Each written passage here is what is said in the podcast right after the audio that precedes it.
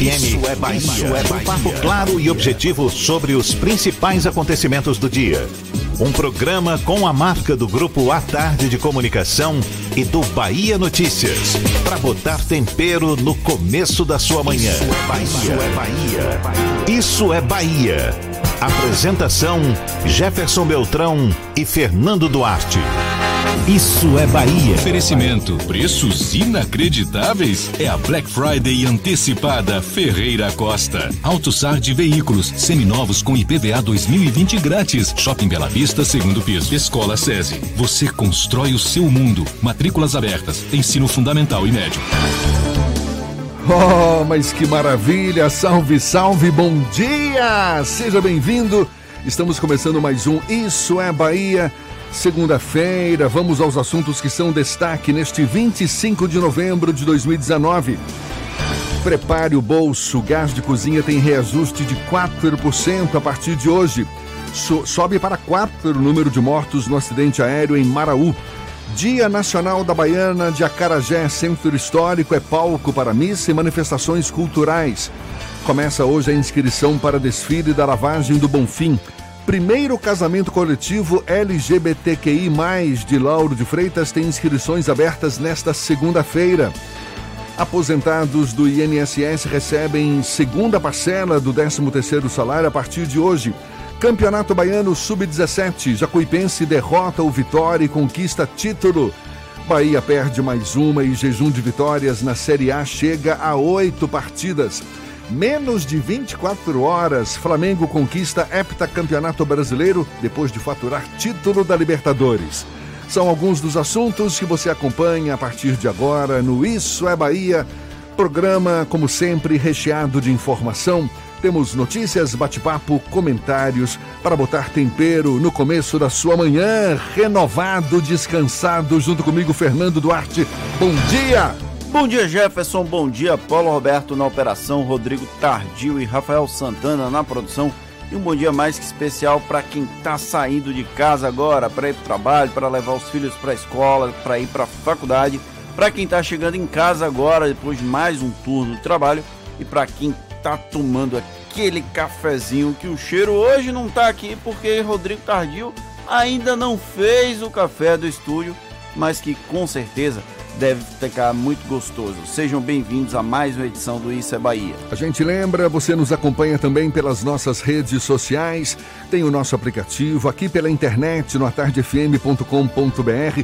Também pode nos assistir. Olha nós aqui, tem o portal à tarde, o nosso canal no Atarde FM a Tarde FM no YouTube. Enfim, fique à vontade, claro, também participe enviando suas mensagens. Por onde, Fernando? Pelo WhatsApp no 71993111010 ou também interagindo com a gente pelo YouTube. Pode mandar sua mensagem que a gente também interage com vocês por lá. Segundou, que coisa boa! Vamos juntos, tudo isso e muito mais a partir de agora para você.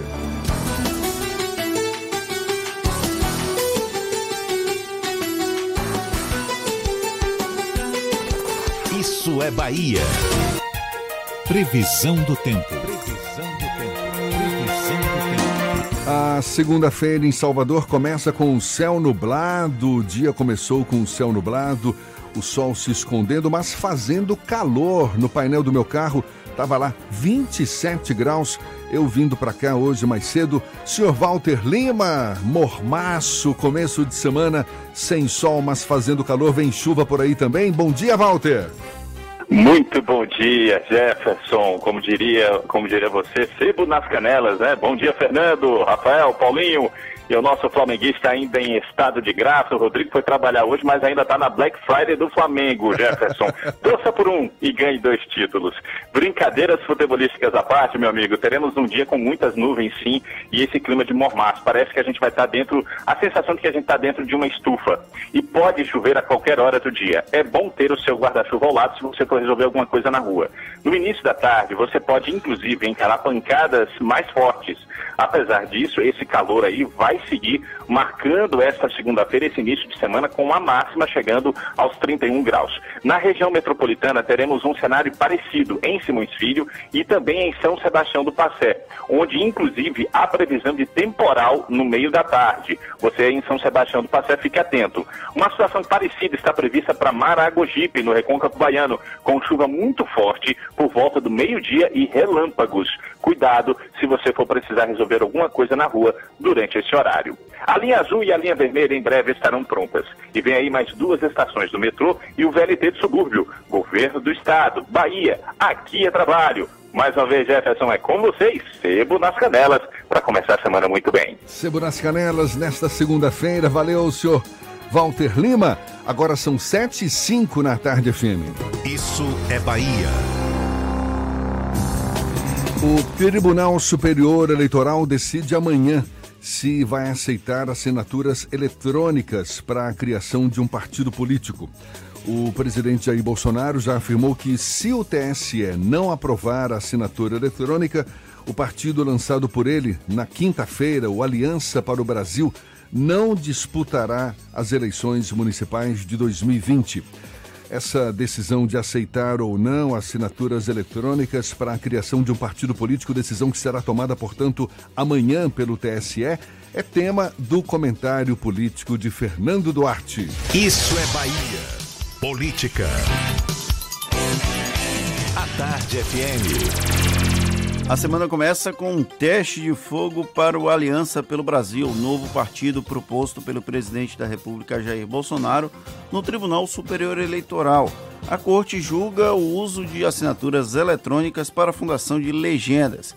Caso valide a nova regra, o TSE abre um precedente que pode facilitar a criação de novas siglas já são 32 registradas no Brasil, apesar da cláusula de barreira apontar um caminho de redução. Já chegamos a ter 35 legendas no país.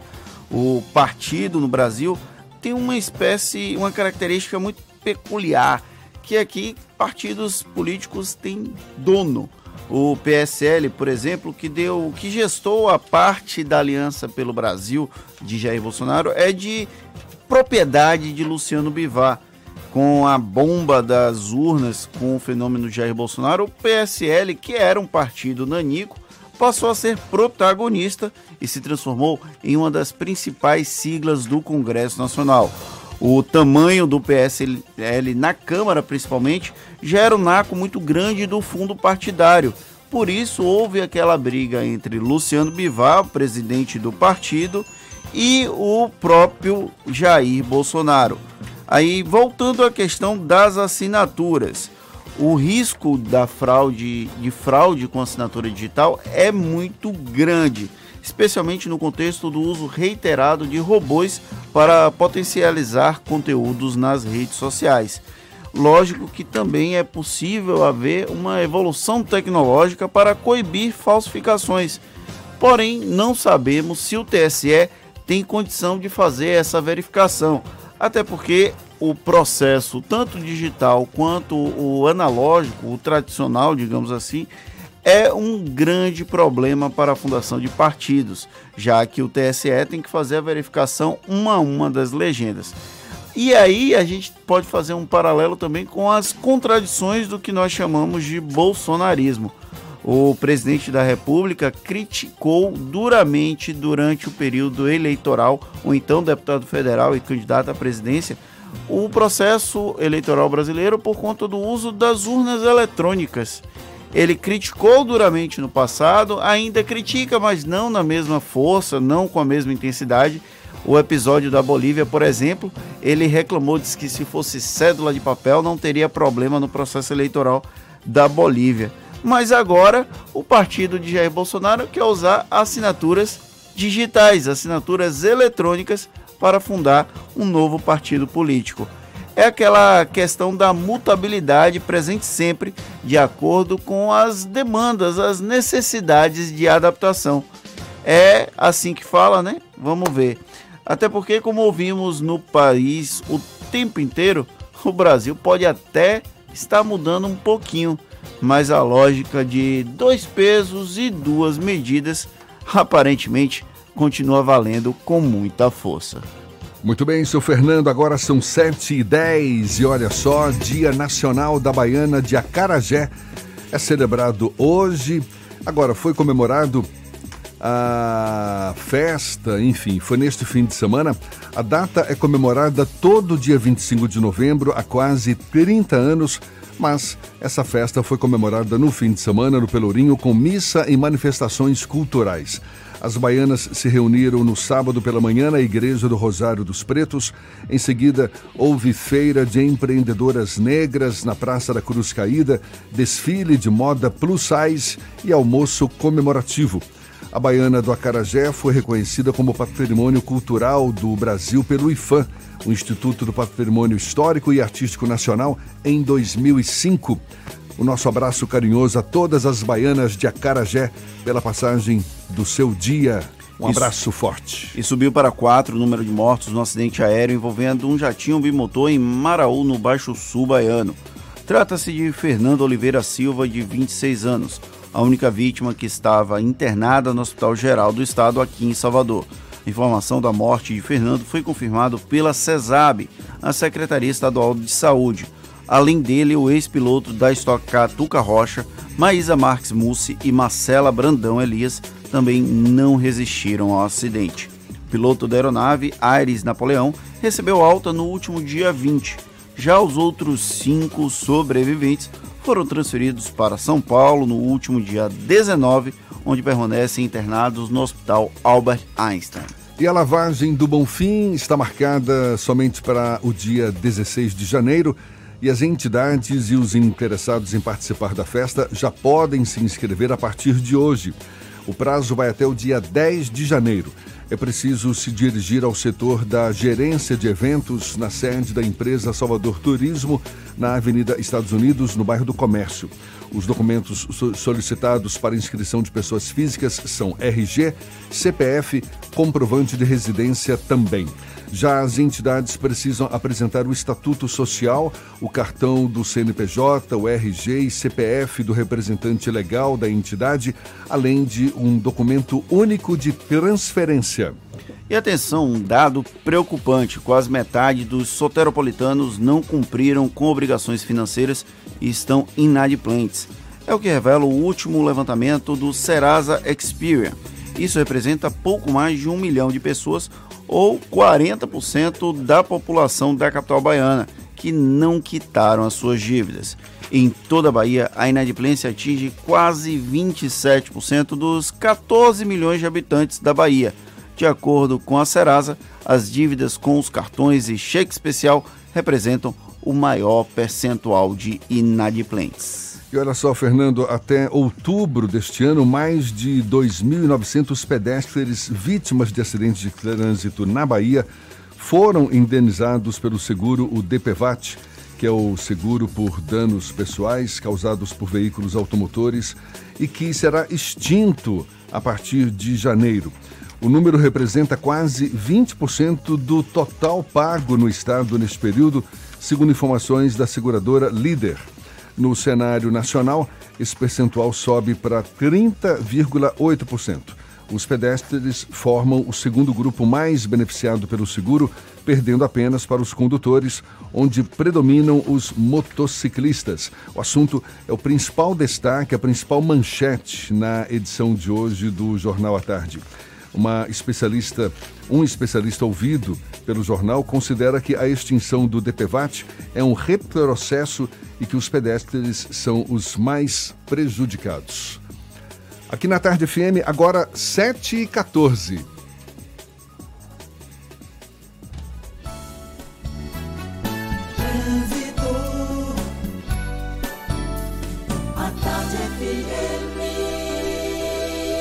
Oferecimento: Monobloco, o pneu mais barato da Bahia. 0800 111 7080. Link dedicado e radiocomunicação é com a Softcomp. Chance única Bahia VIP Veículos. O carro ideal com parcelas ideais para você.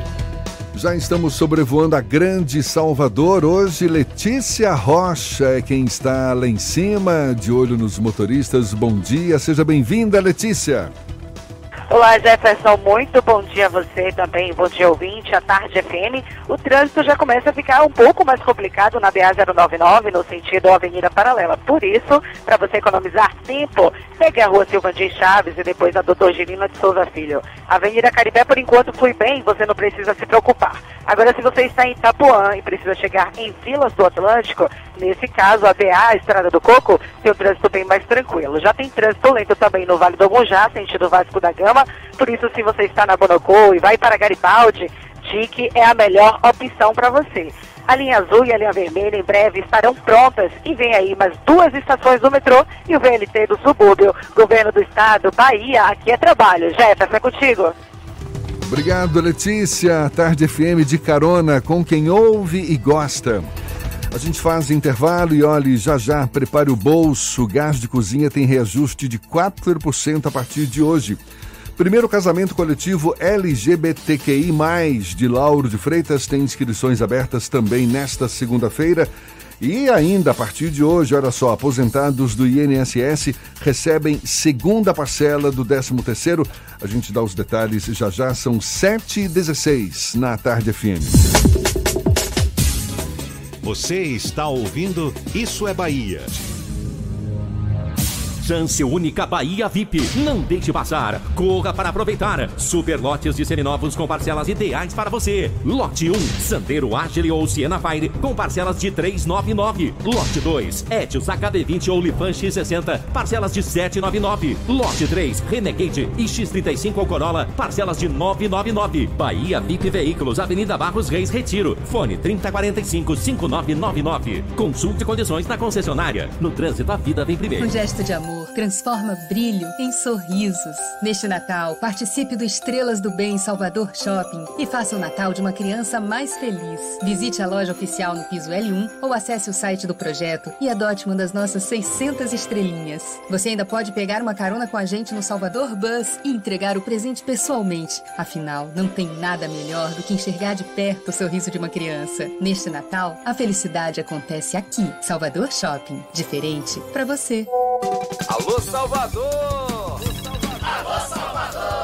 Salvador, passei pelo Vale das Pedrinhas e achei até que tinha pego o caminho errado. Ficou bem diferente aquela área do canal depois da urbanização que a prefeitura fez, né? Tá maravilhoso aquilo ali. Bernadette dos Santos que o diga. As crianças têm um lazer hoje. Crianças só não, adultos, adolescentes, tem, tem três quadros esportivas. Isso aqui enche. Valorizou nosso bairro. Inclusive, ela e outros vendedores que trabalhavam no improviso ganharam quiosques no Vale das Pedrinhas. E não é só isso não, viu, Salvador? Eu bem vi. O canal passou por intervenções de macrodrenagem, foi coberto, ganhou essas quadras que ela falou e também praça, parque infantil e academia de saúde. E a prefeitura implantou ainda espaços de convivência, ciclovia, nova iluminação em LED e paisagismo. E pensar que ali era lugar de alagamento, de sujeira, doenças. Agora o Vale das Pedrinhas é lazer e saúde para todos. Prefeitura de Salvador. A prefeitura que mais trabalha no Brasil. A Black Friday Caoa continua para você economizar. HB20 nova geração de 40 46.490 reais por 44.490 reais e mais Creta Atitude Automático por 71.990 reais e tabela FIP no seu usado para a versão Creta Prestige. Visite a HMB Caoa Lauro de Freitas, Rua Luiz Antônio Nogueira 65 Centro, telefone 30 32 23 50 ou consulte caoa.com.br. No trânsito de sentido à vida. Monobloco, o pneu mais barato da Bahia. 0800 111 70 80 e a hora certa. A tarde FM 7 e 18. Você sabia que na Monobloco os pneus velhos deixados pelos clientes podem virar chachim, cadeira e até asfalto? E que a Monobloco apoia o esporte amador e a cultura? E que também na Monobloco uma parte do lucro do serviço do seu carro você pode direcionar para algumas instituições beneficentes? Não sabia? Então se ligue. Monobloco faz tudo de mecânica e tem o pneu mais barato da Bahia. Água de Meninos, Lauro de Freitas e Abrantes. 0800 111 7080. Voltamos a apresentar Isso é Bahia. Um papo claro e objetivo sobre os acontecimentos mais importantes do dia. Agora são 7h19 e as inscrições para o primeiro casamento coletivo LGBTQI, de Lauro de Freitas, aqui na Grande Salvador, vão ser abertas hoje e seguem até o dia 13 de dezembro. Os interessados devem enviar e-mail para a Defensoria Pública, inscrição casamento LGBTQI, lauro.defensoria.ba.def.br. Pelo menos 15 casais vão ser beneficiados com a oficialização da união. De acordo com o defensor público Daniel Soeiro, o evento busca ajudar pessoas que não têm condições financeiras para a realização de cerimônia, apoiar a luta e principalmente sensibilizar a sociedade sobre os direitos da comunidade LGBTQI. E uma em Valente, no interior do estado, o, a, um vereador foi atingido por um tiro durante um atentado a delegacia de Valente, cidade que fica a 240 quilômetros de Salvador, está investigando o caso de um atentado ao vereador Antônio Aloísio de Araújo Oliveira, mais conhecido como Luizinho do PSDB. Ele estava no banco do carona e seu filho conduzia o veículo. De acordo com o filho, um homem vestindo um blusão e um boneco coberto pelo capuz do próprio blusão caminhou em direção ao vereador e disparou várias vezes contra eles e o carro. Luizinho foi atingido no joelho e deu entrada no Hospital Municipal de Valente. Ainda não há informações sobre o atual estado de saúde do vereador. E atenção, você consumidor, o preço do botijão de até 13 quilos do gás de cozinha vai ter aumento de 4% a partir de hoje. Este é o segundo reajuste seguido. Em outubro, houve alta média de 5% a Petrobras também decidiu aumentar o preço do GLP industrial e comercial em 0,6%. Com a alta, o preço dos dois produtos vai ser o mesmo.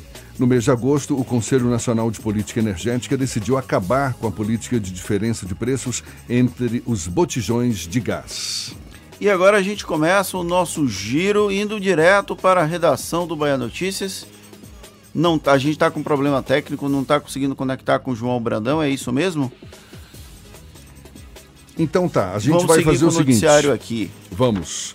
Olha, Salvador vai sediar depois de amanhã o simpósio Regulação e Competitividade no Novo Mercado de Gás, perspectivas para a evolução da indústria do gás natural no Brasil. Organizado pelo Grupo à Tarde, e pela Comissão Especial de Energia da Ordem dos Advogados do Brasil na Bahia, o evento será realizado no Wish Hotel da Bahia, no Campo Grande, das 8 da manhã às 6 da tarde, portanto, depois de amanhã. E um dos palestrantes é o sócio fundador do Centro Brasileiro de Infraestrutura, o consultor em energia Adriano Pires, com quem conversamos agora. Bom dia, Adriano.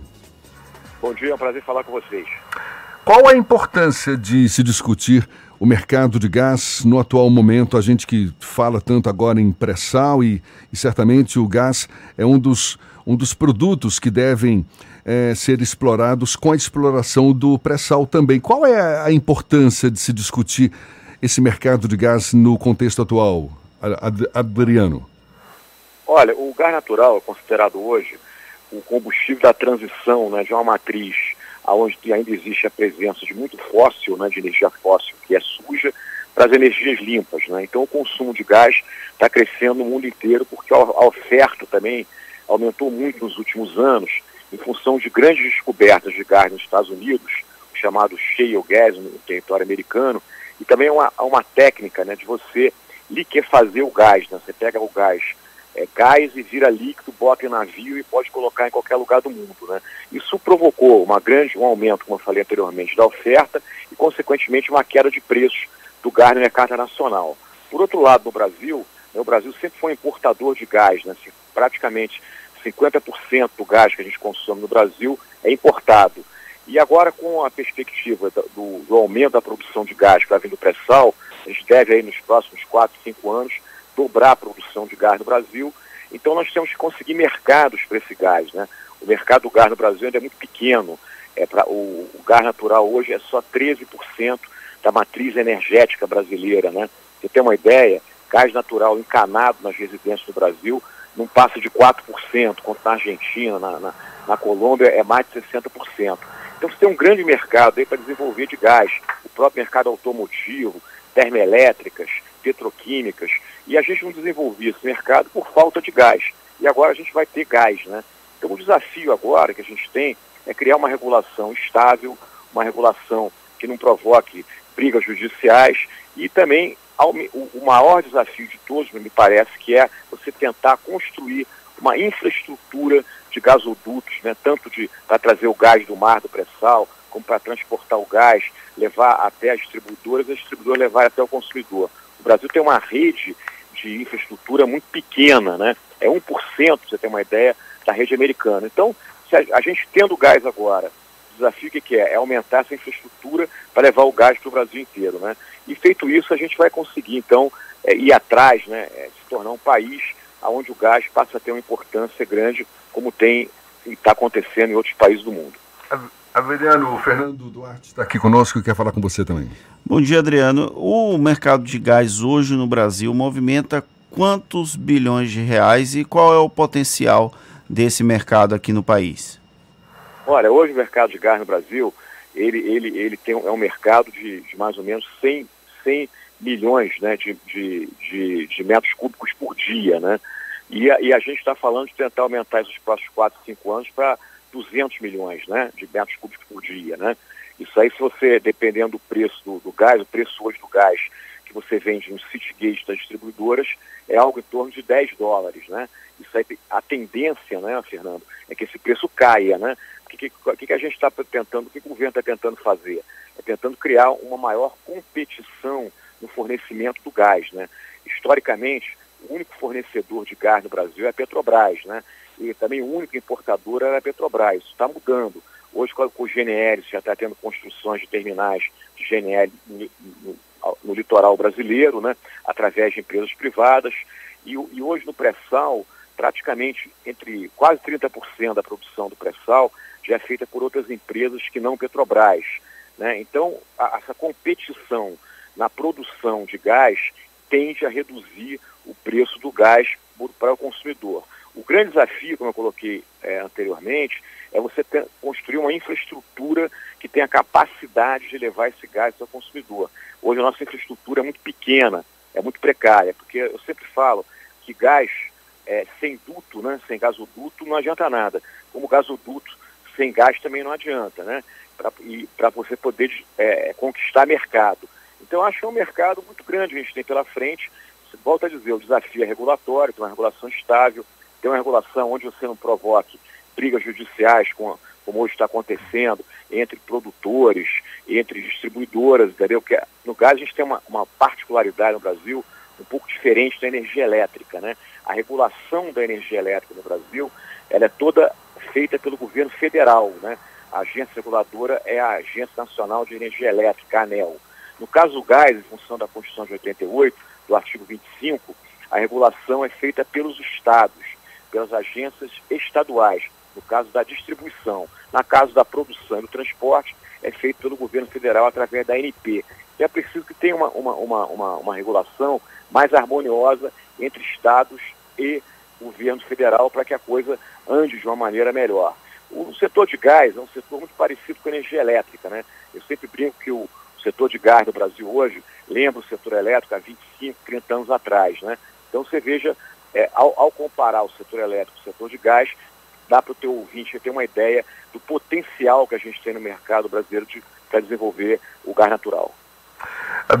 Adriano, você está falando da importância da regulação do mercado de gás hoje no Brasil e essa não é a primeira tentativa de abertura do setor, na é verdade. Me parece que em 2016 o governo ainda do presidente Michel Temer lançou o programa Gás para Crescer, que deu origem ao, ao substitutivo né, do projeto de lei, o chamado PL do Gás. Só que essa proposta está parada desde 2017. É, é, ainda há uma divergência envolvendo a questão da regulação federal ao consumidor livre. Como é que você avalia?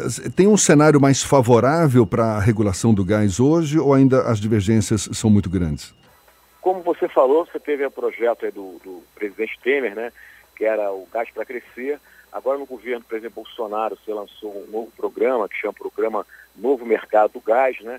E aí, na, na semana passada, inclusive, o PL, que está que tá tramitando no Congresso Nacional, foi aprovado no âmbito né, da Comissão de Minas e Energia e agora deve, deve passar por outras comissões, ou, ou, ou então, talvez o que está acontecendo, ele, ele ser votado em regime de urgência indo a plenário direto, né? Então você está avançando, né? Agora, realmente, eu acho que o, o, grande problema hoje é essa questão da, da regulação estadual versus a, versus a regulação federal, né? Isso tem que se tomar muito cuidado com isso, a gente tem que tentar criar uma regulação mais estável, mais harmoniosa, porque se você começa a ter questões judiciais, né, judicializar esse processo, o mercado vai parar. Basta olhar o que está acontecendo hoje no setor elétrico, outra vez, onde você tem questões que estão na justiça que estão impedindo que o setor elétrico tenha, tenha redução de tarifas, que tenha mais investimento. Então a gente, a gente deve olhar para o setor elétrico e não cometer os mesmos erros que a gente está é, no setor de gás natural. Né? Essa questão do consumidor livre é importante, mas também é importante que você é, respeite, né, quer dizer, a, a Constituição Federal e a, e a regulação das agências reguladoras. E, e, final, e por fim, né, Fernando, a gente tem que entender que o, que precisa de investimento, como eu falei. Se não tiver investimento no duto de transporte, duto de escoamento de produção, duto de distribuição, você também não vai conseguir chegar a gás no consumidor, né? É, quanto mais volume de gás chega no consumidor, quanto mais infraestrutura, mais barato vai ser o gás, né? E para que esse investimento ocorra, você tem que ter o quê? Você tem que ter é, é, rentabilidade, tem que ter modelos de financiamento, né? Então eu acho que isso, na minha opinião, hoje, o, o novo mercado de gás, o programa do governo é, lançou com o objetivo de tentar reduzir aí, como, como o ministro Paulo Guedes fala, 40% do preço do gás, eu acho que do jeito que estava fica difícil reduzir. Né? Acho que, acho que não, vão, não, vão, não vão alcançar essa redução. A gente vai alcançar essa redução se a gente conseguir é, viabilizar os investimentos em infraestrutura. Sem investimento em infraestrutura, o preço do gás eu acho que não vai ser reduzido. E também tem que viabilizar uma, uma, uma, uma regulação mais harmoniosa entre estados e municípios, perdão, entre estados e governo federal, entre produtores e distribuidores. Também se a gente não conseguir isso, a gente vai emperrar o processo através de judicialização, e aí eu acho que é o pior dos mundos, e a gente vai ficar empacado aí nos 13% do gás na matriz energética brasileira e com gás caro ao invés de gás barato. Adriano, você falou sobre a necessidade de investimento em infraestrutura. Você, como um analista do mercado, acredita que esse investimento em infraestrutura deve vir do próprio governo federal, dos governos dos estados, ou deve ser uma parceria com a iniciativa privada? Olha, eu, a experiência que a gente tem em investimentos em infraestrutura, não no Brasil, mas no mundo, é que você precisa de política pública, né?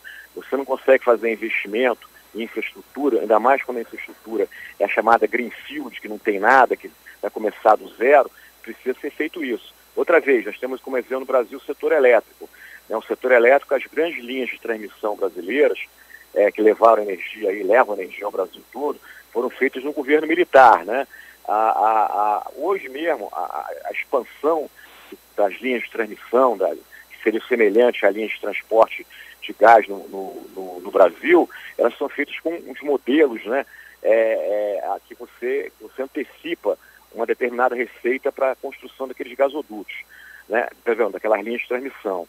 E eu acho que daqui para frente você vai ter uma grande competição entre linhas de transmissão de energia elétrica e gasodutos. Então eu, eu, não, eu, eu não acredito que só com a iniciativa privada você consiga é, expandir essa rede de gasodutos. Acho que precisa de política pública e de modelos de financiamento. Não, não de o Estado investir, e sim do Estado criar modelagens de financiamento que permitam o, o, o investidor privado é, pegar recursos e cumprir esse papel importante que é construir gasoduto. O gasoduto é um, é um investimento que gera muito emprego, e a gente está precisando de gerar emprego nesse país, afinal de contas nós estamos aí com 13 milhões de empregados, e gasoduto leva desenvolvimento regional. Por quê? Imagina você vai construir um duto aqui do, do pré-sal do Rio de Janeiro até Belo Horizonte, Belo Horizonte para Brasília, de Brasília para Goiânia. Então você pode, ao longo desse duto, você pode segmentar esse duto, seccionar esse duto e levar para aquelas cidades todas por onde o duto vai passar. Imagina você levar um gasoduto na região central do Brasil, que vai de São Paulo também até Goiânia. Então esse tipo de, de investimento, ele, ele tem muita cara do que o Brasil precisa hoje. O que o Brasil precisa hoje? Precisa de gerar investimento e precisa de levar desenvolvimento ao interior desse país. Adriano, a gente está conversando aqui com o sócio fundador e diretor do Centro Brasileiro de Infraestrutura, Adriano Pires, que vai participar depois de amanhã como palestrante do Simpósio Regulação e Competitividade no Novo Mercado de Gás, simpósio que será realizado em Salvador. E o tema da sua palestra, Adriano, é gás natural como indutor do desenvolvimento nacional. Qual é o potencial do Brasil nessa área? Eu acho que o potencial é gigante, como a gente já conversou durante a entrevista, né? Por que, que é gigante? Porque hoje o mundo está vivendo um momento de grande oferta de gás. E a lei da economia né, é muito clara, né? Quando você aumenta a oferta, o preço cai. Então nós temos uma oportunidade hoje é, extraordinária de colocar o mercado de gás para crescer no Brasil, através da, da própria importação de GNL, que já está sendo feita e vai ser cada vez mais feita através desses terminais que estão sendo construídos no litoral, e através do gás do pré-sal, como a gente já falou, que a tendência é a gente dobrar o volume do gás e do próprio gás boliviano, né, que tem sido hoje o único gás praticamente que a gente importa em grandes volumes aí nos últimos anos, desde praticamente desde 99, né? Então o, o, o, o gás ele, ele é a bola da vez, né? Não é a bola da vez no Brasil, é a bola da vez no mundo. É, volto a repetir, é o combustível da transição. Por exemplo, a gente também pode usar um mercado onde a gente usa muito pouco gás e tem um grande potencial, o mercado de transporte. Se você olhar hoje a Europa, os Estados Unidos, a China, a quantidade de caminhões que já estão substituindo o diesel por gás natural é gigante. Na Europa hoje tem os chamados corredores azuis, onde só passam caminhões movidos a gás natural líquido, o famoso GNL. Né? Na China você já tem mais de 400, 500 mil caminhões rodando a GNL. E o Brasil tem um potencial enorme também nesse setor de transporte. Hoje, no setor de transporte, é, só 2,1% do setor usa gás natural. Dizer, imagina como a gente pode crescer o consumo de transporte. O Brasil hoje é o sétimo país que mais consome diesel no mundo. Né? E a gente importa quase 25% do diesel que a gente consome. Então, ima vamos, vamos imaginar que substituir é, 10, 15, 5% de diesel por gás natural, né? Seria fantástico, né? Vai melhorar questões ambientais, o gás é muito mais limpo que o diesel, e em função hoje da grande oferta, como eu já falei, o gás natural é mais barato que o diesel. Então é outro mercado que a gente tem para desenvolver. Então as, as, as, existem inúmeras oportunidades para a gente aproveitar. Vamos ver se dessa vez né, a gente não fica esbarrando em regulações inadequadas, em brigas judiciais e a gente não perde essa oportunidade do Brasil se tornar um grande player do mercado de gás natural mundial. Tá certo. A gente quer agradecer aqui a Adriano Pires, sócio fundador e diretor do Centro Brasileiro de Infraestrutura, conversando conosco aqui no Isso é Bahia. Muito obrigado, Adriano, e um bom dia. Muito obrigado, bom dia a todos, é um prazer falar com vocês. A gente lembra Adriano Pires, que vai participar do simpósio Regulação e Competitividade no Novo Mercado de Gás. Perspectivas para a evolução da indústria do gás natural no Brasil. Ele que participa como palestrante vai falar sobre gás natural como indutor do desenvolvimento nacional evento que será realizado na quinta-feira, perdão, na quarta, depois de amanhã, no Hotel Wish, Wish Hotel da Bahia, no Campo Grande, das 8 da manhã às 6 da tarde. Agora, 22 minutos para as 8 horas, temos notícias que chegam do portal Bahia Notícias. João Brandão, bom dia, João. Bom dia, bom dia a todos. Olha, o presidente do Bahia, Guilherme Belintani, jogou a toalha na briga pela classificação para a pré-Libertadores do ano que vem. Dirigente concedeu entrevista logo após a derrota do tricolor para o Goiás por 4 a 3 na tarde de ontem no Serra Dourada pela 34ª rodada do Brasileirão. De acordo com Belintani, é um segundo turno muito ruim, muito abaixo, um segundo turno com números que ninguém esperava. Abre aspas. Lógico que sempre fui pé no chão no sentido de colocar como objetivo do time estar entre os 10 primeiros do brasileiro. A disputa da Série A é extremamente difícil, mas pelo primeiro turno que a gente fez, de fato, brigamos pela Libertadores. A gente brigou, mas a briga acabou um pouco antes do que a gente imaginava. Fecha aspas. Para Belintani, o que importa agora é a gente entender, rever, buscar erros, porque o time caiu tanto nessa segunda parte do campeonato. Abre aspas. É, vamos trabalhar para primeiro terminar o campeonato em bom estilo, honrando a camisa do clube, buscando a melhor colocação possível. E segundo, temos que aprender com os erros e enfrentá-los. Fecha aspas. O Bahia volta ao gramado na próxima quarta-feira, dia 27, 9 horas da noite, para enfrentar o Atlético Mineiro na Arena Fonte Nova. Então, essa é a próxima rodada do tricolor de aço aí no Campeonato Brasileiro nessa reta final. E olha só, uma mulher morreu após ser baleada durante as comemorações pelo título do Flamengo da Libertadores, no último sábado em Barreiras, extremo oeste da Bahia. Segundo o coordenador regional da Polícia Civil, a suspeita é de que o tiro tenha sido disparado após uma briga entre outras pessoas que estavam na comemoração. A vítima é identificada como Evani dos Santos Torres, de 25 anos. O corpo dela foi conduzido ao Departamento de Polícia Técnica da cidade. A autoria e a motivação do crime estão sob investigação da Polícia Civil. Outro homem, cujo nome não foi ainda identificado, também foi baleado durante a comemoração. No entanto, o coordenador regional da Polícia Civil, delegado Rivaldo Almeida Luz, não detalhou se ele era alvo dos tiros ou se também foi atingido por bala perdida. Essas e outras notícias você encontra no portal baianoticias.com.br. João Brandão para o programa Isso é Bahia. É com você, Jefferson Fernando. Valeu, João. Agora 7h41 na Tarde FM.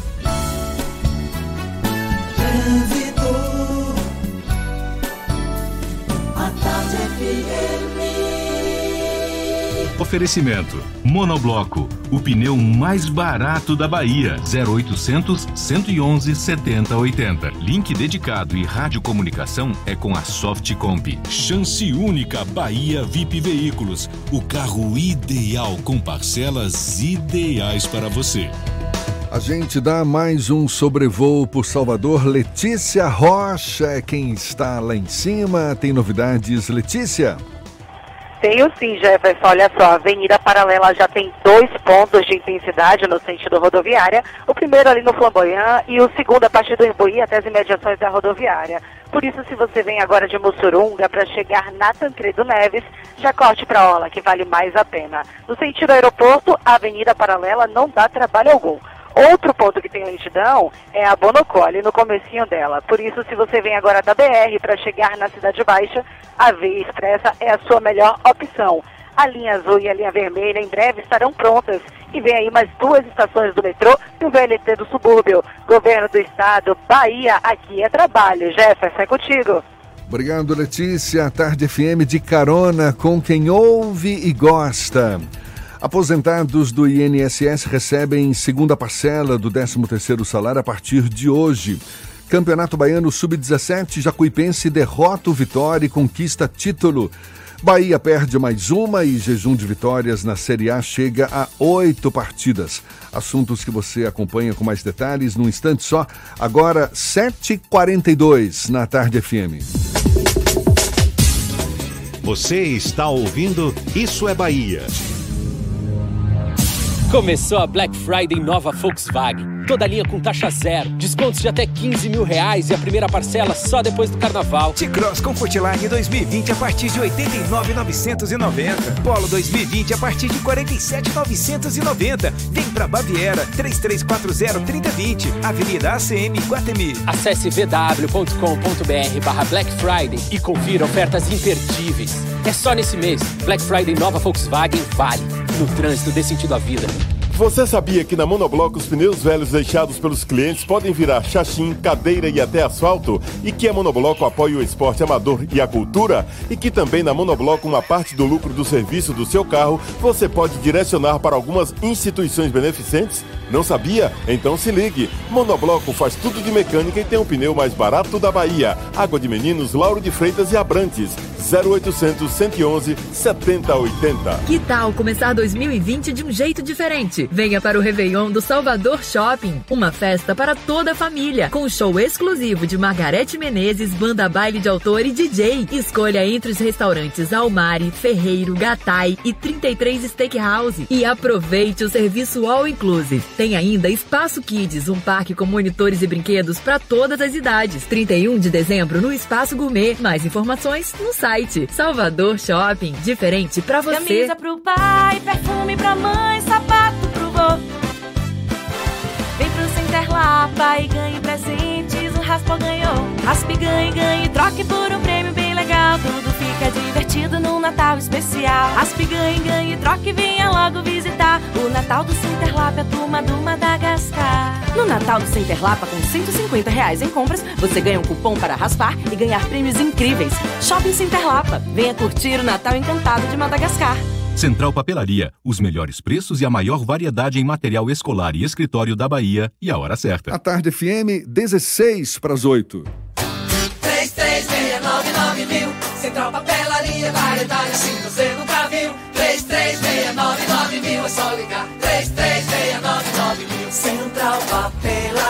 Você encontra tudo em material escolar. Tudo pro seu escritório, variedade fácil de estacionar. 3369 Ligue 3369 mil, a maior variedade em material escolar e de escritório. Central Papelaria Lauro de Freitas. 3369 mil. Voltamos a apresentar Isso é Bahia. Um papo claro e objetivo sobre os acontecimentos mais importantes do dia. Agora são 7h45, notícias que chegam da redação do Portal à Tarde. Thaís Seixas. Bom dia, Thaís. Olá Jefferson, bom dia, bom dia Fernando e a você que sintoniza aqui na tarde FM acompanha o Issa Bahia e eu trago informações para os motoristas. O trânsito na região do Jardim Brasil será alterado a partir de hoje por causa das obras de requalificação no entorno da Igreja Jesus Maria José. Essa intervenção vai ser dividida em três fases e vai contemplar as ruas Maceió, Belo Horizonte e Augusto Frederico Smith. Segundo a Transalvador, a primeira fase será realizada até 6 de dezembro, na Rua Belo Horizonte, que vai ser interditada até a interseção com a Rua Maceió. Já a Rua Maceió terá o sentido de tráfego invertido, fluindo em direção à Rua Augusto Frederico Smith. A segunda fase ocorre entre os dias 6 e 20 de dezembro e a última somente de 2 a 16 de janeiro. Durante esse período, os agentes da Transalvador estarão na região para orientar os condutores. E olha só, ainda estamos na programação do Novembro Azul e o Hospital Municipal Jorge Novis, em Lauro de Freitas, intensifica hoje o atendimento aos homens com mais de 40 anos, que podem ter acesso a consultas com médicos urologistas, encaminhamentos para exames de sangue PSA e toque, além de palestras, massoterapia e corte de cabelo. A ação começou agora há pouco, às 7 da manhã, e segue aí durante todo o dia. Essas e outras notícias você confere aqui no portal atarde, atarde.com.br. É com você, Jefferson. Obrigado, Thaís. Agora são 7h47. O cantor e deputado federal Igor Canário, do DEM, é suspeito de agredir o piscineiro da casa dele, localizada no Alphaville, litoral norte, na região metropolitana de Salvador. O caso teria acontecido na última sexta-feira. José da Silva Ramos disse em depoimento à polícia que Canário teria lhe dado um soco na boca depois do anúncio de que não trabalharia mais para ele. O funcionário do deputado passou por exame de corpo de delito. O cantor e deputado federal Igor Canário disse que tudo não passou de um mal entendido e que ainda vai apresentar sua versão no caso a sua versão do caso à polícia. E atenção, aposentados, pensionistas e demais beneficiários do INSS, o Instituto Nacional de Seguro Social, começam a receber a partir de hoje a segunda parcela do 13º salário. Olha só, dinheiro na conta. A primeira parcela já tinha sido, liber... sido liberada em agosto e representou 50% do valor do benefício assegurado pelo Instituto. Já a segunda parcela, paga a partir desta segunda, equivale a outra metade do montante. Quem quiser consultar o valor a receber, basta acessar o benefício no portal Meu INSS no extrato de pagamento do benefício. Agricultores familiares de mais de 120 municípios da Bahia, Paraíba e Minas Gerais vão ter o benefício do Garantia Safra 2018-2019 disponibilizado agora em novembro para cobrir perdas com a seca. De acordo com o Ministério da Agricultura, o pagamento vai beneficiar quase 140 mil unidades familiares, totalizando 28 milhões e 900 mil reais. Tem direito ao benefício os agricultores com renda mensal de até um salário mínimo e meio que tiveram perdas de produção em seus municípios igual ou acima de 50%. Aqui na Bahia, quase 100 municípios vão ser beneficiados, como Abaíra, Barra da Estiva, Bom Jesus da Lapa, Campo Formoso, Guanambi, Irecê, Itaberaba, Juazeiro, Vitória da Conquista e Chique Chique. E acumulou, ninguém acertou as seis dezenas do concurso 2210 da Mega Sena, sorteadas neste final de semana. Os números foram 11, 17, 24, 25, 33 e 34. Com isso, o prêmio acumulou para o sorteio desta quarta e, de acordo com a Caixa Econômica Federal, pode chegar a 38 milhões de reais. A quina saiu para mais de 80 pessoas que vão receber 36 mil reais.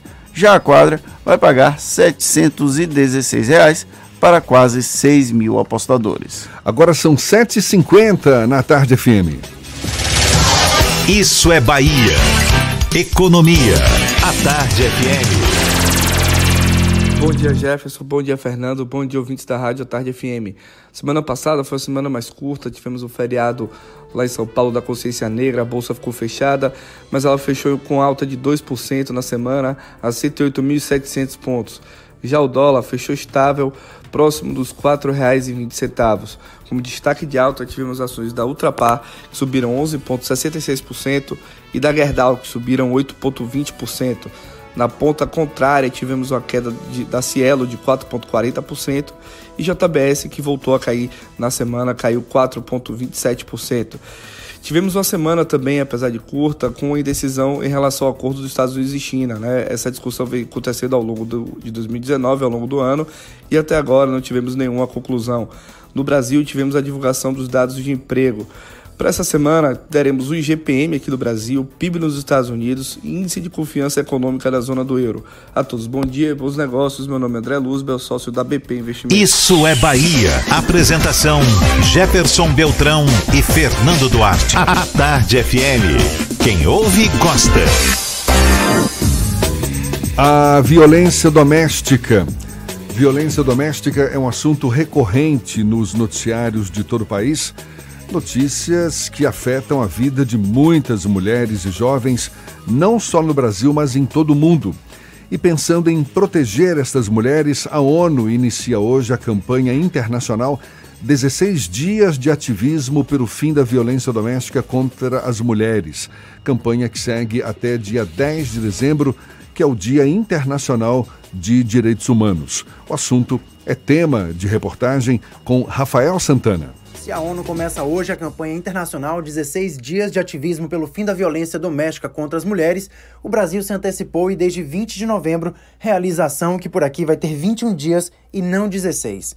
A ação tem como tema Pinte o Mundo de Laranja, Geração e Igualdade contra o Estupro. De acordo com a secretária estadual de Políticas para as Mulheres, Julieta Palmeira, a campanha teve início em 20 de novembro. Não foi à toa.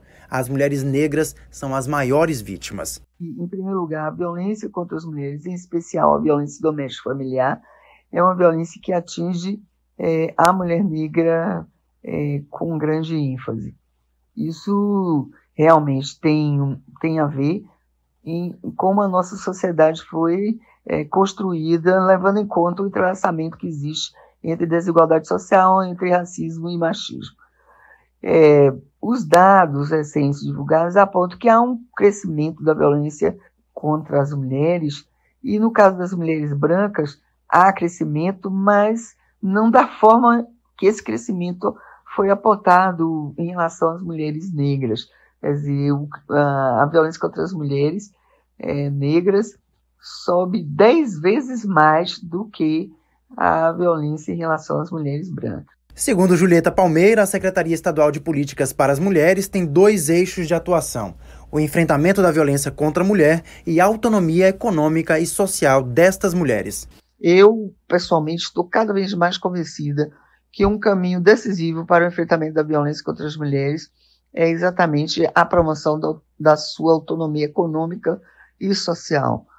Então, nós precisamos de mais mulheres que tenham essa autonomia, mais mulheres que ocupam espaços de decisão na sociedade, mais mulheres na política, porque política é onde se define a vida das pessoas, para que essas mulheres possam né, desenvolver seus talentos, sua capacidade e interferir na, na, nas definições da vida na nossa sociedade. Porque para enfrentar esse desafio que nós temos em nossa sociedade, onde ela está assentada em cima de três pilares, que é a desigualdade social, que é o racismo, que é o machismo, isso envolve realmente um desafio que nós precisamos é, buscar caminhos de superar e extrapola a ideia de um problema somente de investigar e punir a violência contra as mulheres. De acordo com dados recentes do Atlas da Violência, houve um crescimento dos homicídios femininos no Brasil em 2017, com média de 13 assassinatos por dia. Ao todo, 4.936 mulheres foram mortas, o maior número registrado desde 2007. A campanha 21 Dias pelo Ativismo entra justamente aí para criar medidas de combate a este tipo de crime contra a mulher, que normalmente está associado à cultura do machismo, dominação e poder. Rafael Santana para o Isso é Bahia. Ainda no contexto da violência doméstica, a Delegacia Especial de Atendimento à Mulher lançou neste mês a campanha Maria Bonita no Natal, com o objetivo de recolher doações para mulheres de famílias de baixa renda e vítimas de violência de gênero atendidas pela unidade. A iniciativa recebeu até dezembro doações, recebe, melhor dizendo, até dezembro doações de bolsas usadas, acessórios como batons, cremes para pele, cabelo, também creme dental, pente, enfim. Os interessados devem doar na sede da Delegacia Especial de Atendimento à Mulher, fica na rua Doutor Almeida, em Periperi, ou ligar para o telefone 71 3117 8203. 31 17 8203. Agora são 7h56 na tarde FM.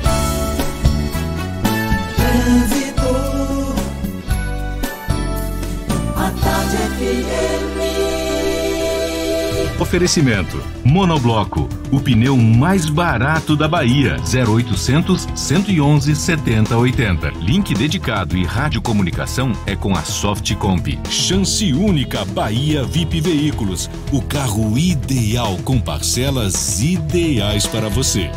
A gente volta a falar com Letícia Rocha, nossa repórter aérea, nesta segunda-feira. Novidades por aí, Letícia? Oi Jefferson, agora venho com notícia boa para você que precisa fazer o roteiro entre o Tique e o Rio Vermelho. A Vasco da Gama tem trânsito tranquilo, inclusive no sentido também. Tique também, a Vasco tem trânsito fluindo muito bem.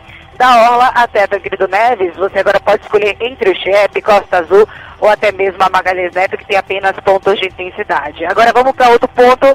A Oscar Pontes tem o trânsito fluindo bem, então você que vai fazer o trajeto entre a calçada e o comércio não precisa se preocupar. A linha azul e a linha vermelha em breve estarão prontas. E vem aí mais duas estações do metrô e o VLT do subúrbio. Governo do Estado, Bahia, aqui é trabalho. Jefferson, é contigo.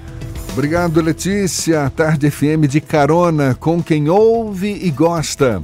A gente faz o intervalo, são 7h57 e volta já já para falar para toda a Bahia. É um instante só. Você está ouvindo Isso é Bahia. Chance única Bahia VIP. Não deixe passar. Corra para aproveitar. Super lotes de seminovos com parcelas ideais para você. Lote 1, Sandero Agile ou Siena Fire com parcelas de 399. Lote 2, Etios HB20 ou Lifan X60, parcelas de 799. Lote 3, Renegade e X35 ou Corolla, parcelas de 999. Bahia VIP Veículos, Avenida Barros Reis Retiro. Fone 3045 5999. Consulte condições na concessionária. No trânsito, a vida vem primeiro. Neste Natal, Natal, a felicidade acontece no Salvador Shopping. Venha viver uma incrível aventura no Parque dos Esquilos, com decoração temática, carrossel, trenzinho e arborismo com tirolesa. Você ainda encontra muita diversão no Jardim Encantado do Noel, com atrações ao ar livre para toda a família. Tem circuito de aventuras, labirinto, Casa Verde do Noel, um lindo espetáculo de som e luz e muito mais. Natal é no Salvador Shopping. Diferente pra você. A Black Friday já começou na TIM. E o que não faltam são motivos e ofertas em smartphones para você aproveitar. Traga o seu número para o TIM Black e compre o iPhone 8 64GB por apenas R$ 1.499 à vista. É isso mesmo que você ouviu. iPhone 8 64GB por R$ 1.499 à vista no TIM Black. E ainda tem até 28GB de internet por até 12 meses. Vá logo até uma loja TIM. Aproveite a Black Friday e saia de smartphone novo. A Black Friday Caoa continua para você economizar. HB20 nova geração de R$ 46.490 por R$ 44.490 e mais. Creta Atitude automático por R$ 71.990 e tabela FIP no seu usado para a versão Creta Prestige. Visite a HMB Caoa Lauro de Freitas, Rua Luiz Antônio Nogueira 65 Centro, telefone 30 32 23 50 ou consulte caoa.com.br. No trânsito desse sentido à vida. Bela Bowling, o boliche do Shopping Bela Vista. Venha se divertir, aberto de domingo a domingo e a hora certa. A tarde FM 2 para as 8. Está pensando em um dia de diversão incrível? Então venha para o Bela Bowling, o boliche do Shopping Bela Vista. É o maior espaço de diversão com boliche de Salvador. Temos pacotes para você fazer a sua festa de aniversário ou confraternização. E de segunda a sexta, a hora de pista para seis pessoas com uma porção de batata frita sai por apenas R$ 49,90. Os sapatos são à parte. Consulte condições, traga a sua turma e aproveite. Bela Bowling, o boliche do Shopping Bela Vista, o maior espaço de diversão com boliche de Salvador.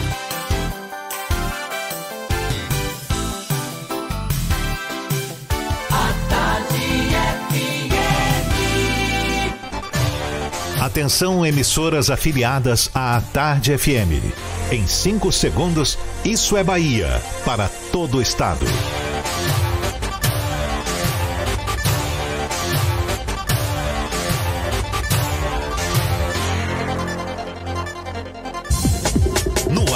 Isso é Bahia. Informação com a marca do Grupo A Tarde e do Bahia Notícias. Política, segurança, saúde, cidadania. Isso é Bahia. Apresentação: Jefferson Beltrão e Fernando Duarte. A Tarde FM. Quem ouve, gosta. Salve, salve, que maravilha, bom dia! Seja bem-vindo a partir de agora. Isso é Bahia em rede com emissoras de todas as regiões do estado. E vamos aos assuntos que são destaque nesta segunda-feira, 25 de novembro de 2019. Prepare o bolso, gás de cozinha tem reajuste de 4% a partir de hoje. Vereador é atingido por tiro durante atentado na cidade de Valente. Campeonato Baiano Sub-17, Jacuipense derrota o Vitória e conquista título. Bahia perde mais uma e jejum de vitórias na Série A chega a oito partidas. Menos de 24 horas, Flamengo conquista heptacampeonato brasileiro depois de faturar título da Libertadores. Assuntos que estão aqui no Isso é Bahia, como sempre, recheado de informação, com notícias, bate-papo, comentários para botar tempero no começo da sua manhã. Junto comigo também, cheio de tempero, renovado. Fernando Duarte, bom dia. Bom dia, Jefferson. Bom dia, Paulo Roberto na operação, Rodrigo Tardio e Rafael Santana na produção. E um bom dia mais que especial para as nossas queridas emissoras afiliadas. A Serrana Líder FM de Jacobina, a Baiana FM de Itaberaba, 93 FM de Jequié, Interativa FM de Itabuna, Ativa FM de Eunápolis, Cultura FM de Paulo Afonso, Cidade FM de Luiz Eduardo Magalhães, Itapuí FM de Tororó, Eldorado FM de Teixeira de Freitas e para RB Líder FM de Rui Barbosa. Sejam todos bem-vindos a mais uma edição do Isso é Bahia. A gente lembra, você nos acompanha também pelas nossas redes sociais, tem o nosso aplicativo pela internet no atardefm.com.br. Além de nos ouvir, pode nos assistir pelo portal A Tarde ou pelo canal da Tarde FM no YouTube. Claro, estamos aqui para receber suas mensagens, suas participações também. Por onde, Fernando? Pelo WhatsApp no 71993111010. Pode mandar sua mensagem tanto pelo WhatsApp quanto pelo YouTube e a gente vai interagir com todos vocês. Tudo isso e muito mais a partir de agora para você.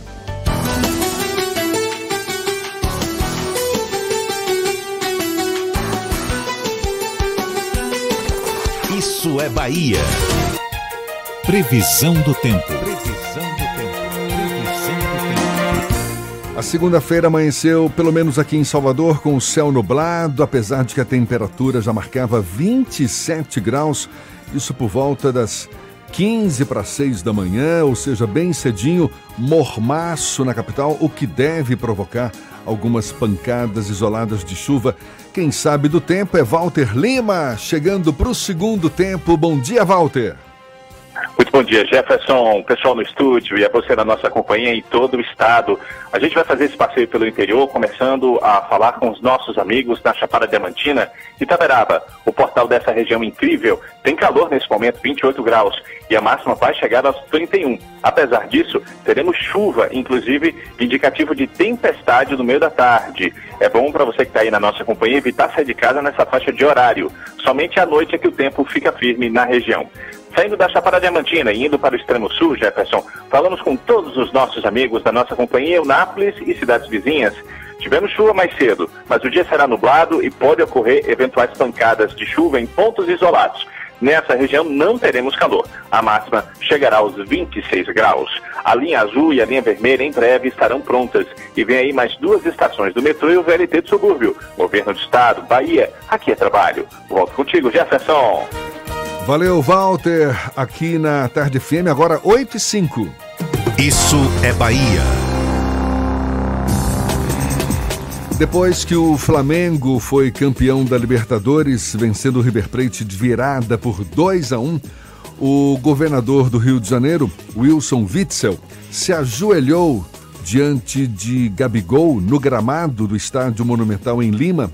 Só que o camisa 9, que tinha acabado de cumprimentar o político, sai de lado sem dar importância ao gesto do governador. Esse vídeo viralizou pelas redes sociais. Gabigol chegou até a ser elogiado pelo Chega Pra Lá que deu em Witzel. Só que depois apareceu em foto ao lado do governador, também nas redes sociais, e acabou sendo criticado. Afinal de contas, os desportistas podem ou não podem ter posicionamento político em público? O assunto é tema do comentário político de Fernando Duarte. Isso é Bahia. Política. A Tarde FM. Pois é, Jefferson, desde a noite do último sábado, quando esse vídeo foi publicado nas redes sociais, o Gabigol bombou mais uma vez. Ele que fez dois gols na final contra o River Plate e acabou dando o título da Libertadores para os flamenguistas após 38 anos, quase 40 anos sem um título das Américas para o rubro-negro. E aí, no meio do campo, o Wilson Witzel vai cumprimentar o Gabigol, se ajoelha aos pés dele e aí o atacante deixa o governador de lado, deixa ele no vácuo, como a gente costuma falar aqui na Bahia. A gente pode achar diversas explicações para esse episódio, desde o boleiro supostamente não gostar de puxa-saquismo, o que é até bem comum nesse meio, até ele não ter identificado que na verdade aquela figura que estava se ajoelhando aos pés dele era o governador do Rio de Janeiro, Wilson Witzel. Porém, apesar desse episódio, Gabigol foi extremamente elogiado nas redes sociais, até que horas depois o próprio governador publicou uma foto dos bastidores celebrando a vitória do Flamengo com quem? Com o Gabigol. O governador voltou no mesmo voo que o Rubro Negro e acabou fazendo parte daquela festa lá no Rio de Janeiro ontem pela manhã, que terminou até com pessoas em confronto com a polícia. O Witzel é apenas mais um caso da tentativa de surfar na onda de clubes em alta. Nada mais brasileiro do que isso, diga-se. Ano passado, quando o Palmeiras foi campeão brasileiro, o então deputado federal e já presidente eleito da República, Jair Bolsonaro, se disse palmeirense. E aí foi fez até aquela volta olímpica com a taça de campeão brasileiro. Esse ano o Bolsonaro é o quê? Ele é flamenguista. O Wilson Witzel já disse no passado que era corintiano. Agora que o Flamengo está em alta, ele passou a ser flamenguista. Gabigol passou a ser celebrado nas redes sociais por ter deixado o Wilson Witzel no vácuo, porém aí agora vai ser criticado, mas não na mesma intensidade, inclusive, depois de ter saído numa foto com o governador poucas horas depois.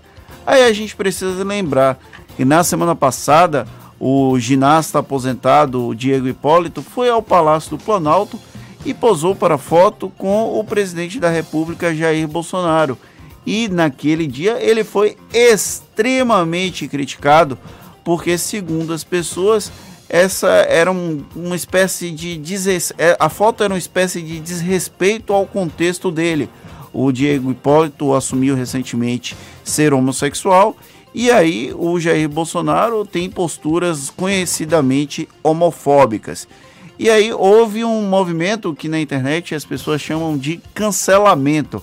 As pessoas querem cancelar Diego Hipólito justamente por ter pousado com o Jair Bolsonaro.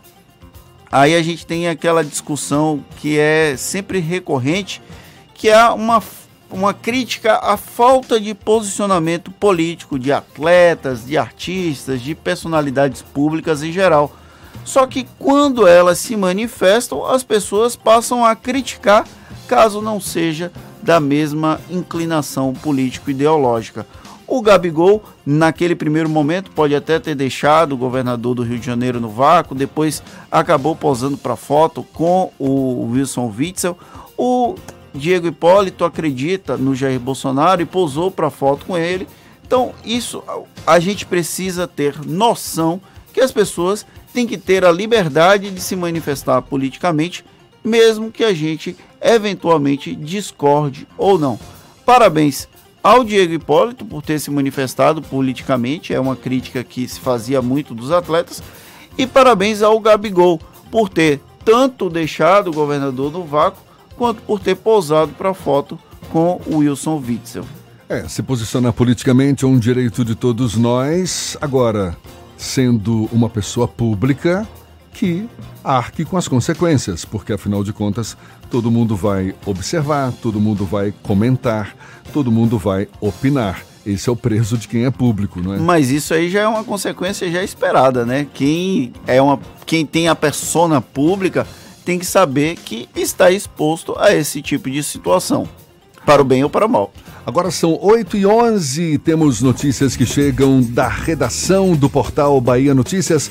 João Brandão Apostos. João, é com você. Bom dia, bom dia agora para todo o estado da Bahia. Olha, um incêndio de grande proporção atinge novamente o município de Rio de Contas, na Chapada Diamantina.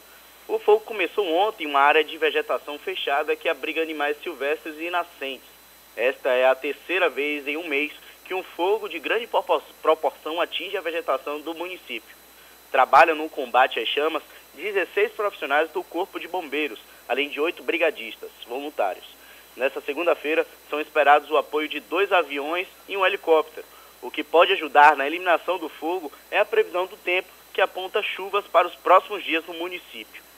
E olha, o governo federal avalia propor a desassistência gradual de beneficiários do Bolsa Família que conseguirem emprego. Na medida em que eles forem se reinserindo no mercado de trabalho, eles vão sofrer descontos progressivos no valor do programa. Os grupos têm ressaltado a contradição entre a agenda reformista e o pacote de medidas sociais lançado na semana passada e apadreado pelo presidente da Câmara, Rodrigo Maia, e a deputada federal Tabata Amaral, do PDT.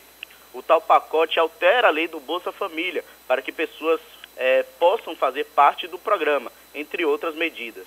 Com isso, Maia disse aos críticos que as reformas devem ser vistas como meios de reduzir a desigualdade e não de ampliar o superávit do país.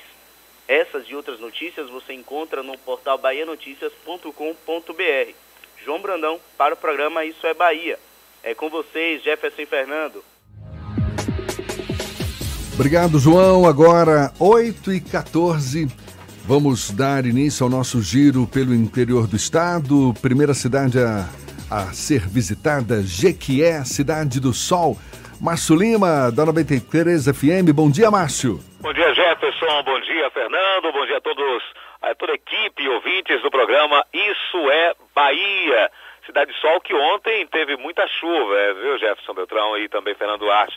Muita chuva, é, a, trazendo aí algumas isso iniciou, a chuva iniciou no final da tarde, trouxe algumas complicações, inclusive em um bairro aqui da cidade, um poste ele quebrou é, e está sustentado apenas pela afiação elétrica. Os moradores estão pedindo, inclusive, providências. Já na BR-330, a colisão de uma moto com uma picape Hilux na tarde de ontem, no quilômetro 19, deixou pelo menos uma pessoa morta.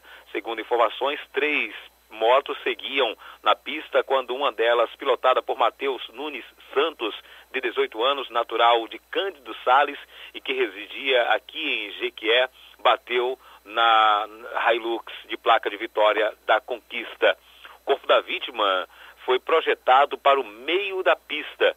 No momento chovia bastante, equipes do SAMU, Polícia Militar e Polícia Rodoviária Federal e também do Instituto Médico Legal foram acionados para poder resgatar o corpo e sinalizar o local. a informação que nós obtivemos há poucos instantes que nesse exato momento, numa localidade conhecida como Provisão, aconteceu também um outro acidente. Essa localidade fica também na BR 330 Sul, aqui que liga a cidade de Jequié a Gitaúna e seguindo até o sul do estado. São essas notícias, as informações, direto de Jequié, da 93 FM, Márcio Lima, para o Isso é Bahia. Ótima semana a todos. Obrigado, Márcio. Agora 8 e 15 a gente dá sequência ao nosso giro. Vamos ao norte do estado. Paulo Afonso, é Zuca quem fala agora. Ele da Cultura FM. Bom dia, Zuca. Bom dia, Fernando. Bom dia, nosso querido Jefferson. Bom dia a toda a equipe do programa Isso é Bahia, direto da capital da energia elétrica. Olha, a Polícia Rodoviária Federal apreende aqui em Paulo Afonso quase 2 milhões em cigarros contrabandeados em caminhão baú. A PRF apreendeu um caminhão baú carregado com centenas de caixas de cigarros de origem clandestina. Isso aconteceu no fim de semana, especificamente no quilômetro 17 da BR-110, trecho aqui do município, região aqui de Paulo Afonso.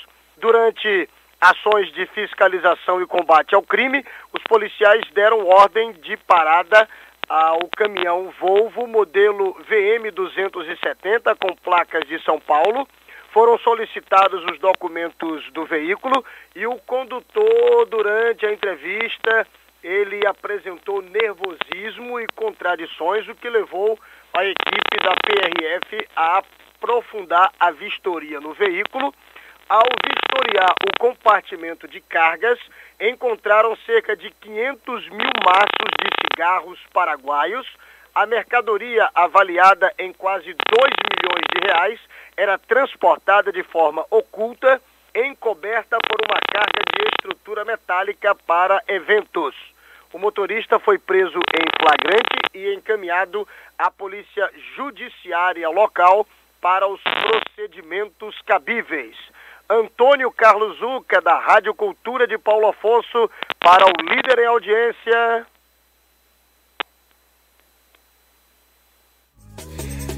Valeu, Zuca. Muito obrigado. Agora, 8 e 17 o Democratas terá pelo menos 28 candidaturas próprias a prefeito entre as 50 maiores cidades da Bahia nas eleições do próximo ano. Em outros 10 municípios, vai apoiar candidatos de partidos aliados. O anúncio foi feito na reunião da Executiva Estadual realizada no início do mês em Salvador, reunião que teve a participação do prefeito Assemineto, do vice-prefeito Bruno Reis, do prefeito de Camaçari, Elinaldo Araújo, e também do presidente do Democratas na Bahia, deputado federal Paulo Aze, nosso convidado aqui no Isso é Bahia. Seja bem-vindo. Bom dia, deputado. Bom dia, Jefferson Beltrão. Bom dia, Fernando Duarte. Bom dia, amigos aqui da bancada. Bom dia, ouvintes do Isso é Bahia, do programa da FM à tarde. Uma satisfação enorme estar aqui com vocês, Jefferson pretensão de 28 candidaturas próprias, isso pelo menos nas 50 maiores, 50 maiores municípios da Bahia, apoiar candidatos de partidos aliados em outros 10 municípios. É uma pretensão ousada essa do Democratas. O que, que tem de já articulado nesse sentido, deputado Paulo Alves? Olha, Jefferson, o partido está num momento de discussão intensa da formulação, formulação das pré-candidaturas nos diversos municípios do estado da Bahia. Isso é uma coordenação feita pelo nosso presidente nacional, o prefeito Salvador, Assemi Neto, que está a nível nacional reestruturando o partido para as eleições do próximo ano. Essa reestruturação passa por uma discussão interna eh, das, dos programas do partido, das suas prioridades, passa de fazer com que o partido se aproxime mais da sociedade, dos anseios da população. E, é claro, a Bahia é, ocupa um, uma posição central em toda essa articulação. Nós é, definimos como prioritária a busca de candidaturas próprias nas 50 maiores cidades do estado. Hoje nós já temos consolidados nomes em 28 cidades. Em outras 10 cidades, a tendência é que nós apoiemos candidatos de partidos que militam no nosso campo é, eleitoral político no Estado, mas nós pretendemos avançar para que até março ou abril nós possamos ter candidaturas próprias ou de aliados em todos os 50 maiores municípios do Estado. Qual a maior dificuldade que o partido está enfrentando nesse momento para colocar em prática essa empreitada? Olha, eu diria que nós não, não, temos, não temos tido dificuldade. Nós estamos é, em processo de avaliação. É, em alguns municípios, mais de uma candidatura é, postula a indicação. E, é claro, isso tem que ser feito com muito cuidado, com muito debate, ouvindo também os partidos é, que compõem a nossa aliança no Estado e também né, conversando para ver se aqueles que pretendem é, ser candidatos estão dentro daquilo que o partido defende como suas bandeiras, com, como um gestor público que hoje o Brasil exige. É? Nós temos um exemplo muito claro é? de quando o gestor público é competente, é preparado, é honesto, as coisas acontecem. O exemplo maior de tudo isso é aqui, a nossa capital Salvador, né, Jefferson, que tem sido transformada ao longo dos últimos seis anos como uma administração que orgulha todos nós e que é referência hoje para o Brasil. Eu que estou é, em Brasília, sou é, procurado é, semanalmente por colegas parlamentares que querem conhecer né, as marcas da administração do prefeito Assemineto e como ele conseguiu fazer com que uma cidade, que é uma, uma capital que tem uma das piores rendas per capita do Brasil né, e que sofre, sofreu na sua primeira gestão é, um embargo é, do governo do estado e do governo federal e ainda assim conseguiu é, enfrentar as enormes dificuldades é, que a nossa capital enfrentava ao longo dos anos e hoje é uma referência é, em gestão para o, para o nosso país. É esse modelo que o prefeito Assemineto implantou em Salvador de gestão eficiente, moderna, equilibrada, competente que a gente quer é, levar para todos os municípios que o partido terá candidaturas agora na eleição de 2020. Já tem 28 cidades com a candidatura própria definida. É o caso de Salvador. Mas Salvador já tem o nome, a gente já pode cravar que Bruno Reis vai ser o candidato do Democratas ou ainda é necessário aguardar o anúncio oficial de ACM Neto? Olha, Fernando, eu entendo que Bruno é um nome que está aí na pole position, né?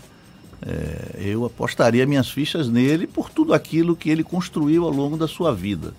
Bruno é uma pessoa que tem uma articulação política consolidada, um exímio articulador político, e agora demonstra toda a sua capacidade administrativa à frente de uma das principais secretarias é, da Prefeitura de Salvador, a Secretaria de Infraestrutura, tocando aí projetos estruturantes, importantes, e conhece como ninguém não é, esse modelo que o prefeito Assemineto tem implantado à frente da administração municipal. Portanto, ele reúne todas as qualificações, todas as, as credenciais para representar o nosso partido no pleito do próximo ano e se sagrar não é, vencedor. É claro que o prefeito é o principal condutor dessas articulações, ele tem conversado muito comigo é, e tem a intenção de fazer o anúncio formal do candidato agora no mês de dezembro. Ele vai abrir agora é, um processo de discussão e de consulta aos partidos também que compõem a sua base de apoio aqui em Salvador, para que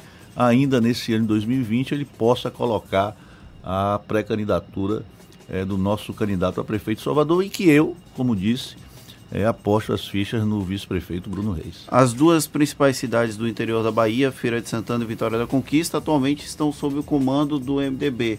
E, no caso de Feira de Santana, a eleição de 2016 foi um democrata. Como é que está a articulação nessas duas cidades? O Democratas vai ter candidatura própria ou vai compor com o MDB nessas duas cidades? É o que eu te falei. A gente tem muito cuidado nas, nas discussões nos municípios que existem partidos aliados não é, à frente das administrações municipais. O Democratas tem como prioridade ter candidatos próprios em todos os municípios, especialmente, especialmente nesses 50 maiores. Mas é claro que nos municípios em que é, existe um candidato de partidos aliados, seja administrando o município, seja postulando a candidatura que, que tenha efetivamente é, condições reais de disputa, o partido vai analisar e, se for o caso, apoiar.